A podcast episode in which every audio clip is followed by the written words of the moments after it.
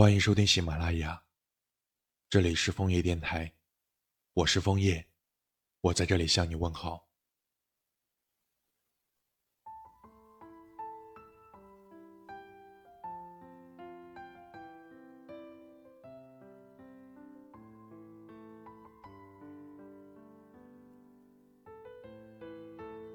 曾经看到过一句话，觉得特别有道理。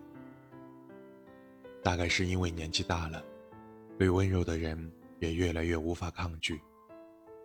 每天都只想被甜甜的对待，不想去揣测对方的心意了，也不想再互相比谁冷战更久了。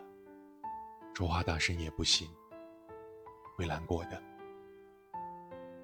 关于温柔这个词，我听过最好的描述是：温柔。就是你用筷子夹豆腐时的那种感觉。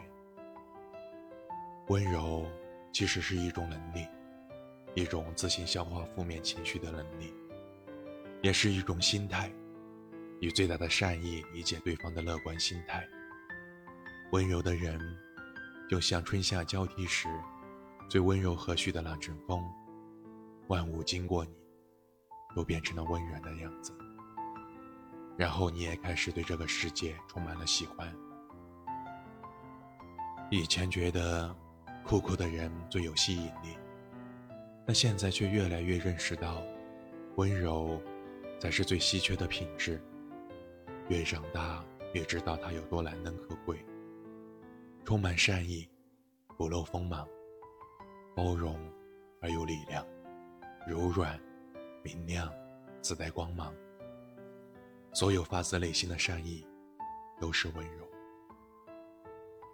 有时候，觉得温柔更像是一种人生观，是自己见过最深的暗，却依然给别人以光。一个人的温柔，会体现在一点一滴的生活里和行为里，是一个人的修养和认知，是在公共场合轻声细语的人。是对服务员礼貌说谢谢的人，是雨天行车路过水坑故意放慢速度的人，是在人人往里挤的地铁门口悄悄退到后面排队的人，是走很远的路将垃圾扔进垃圾桶的人。温柔的人不一定都是软弱的，因为心怀感恩和善良，所以懂得温柔待人。一个真心温柔的人，也许不一定会刻意的说话，变得柔声细语，但他一定是愿意去理解别人的，并且以自己最大的善意对待这个世界。日本有个治愈系动漫《夏目友人帐》，主角夏目年幼失去双亲，童年一直被亲戚当做包袱推来推去。辗转于各个亲戚家生活，因为小小年纪能够看到妖怪，被大家称为异类。他的童年一直在恐慌、害怕中度过。然而，这伤害他的一切，并没有让他放弃自己的原则。他温柔地对待他人，也收获了很多朋友。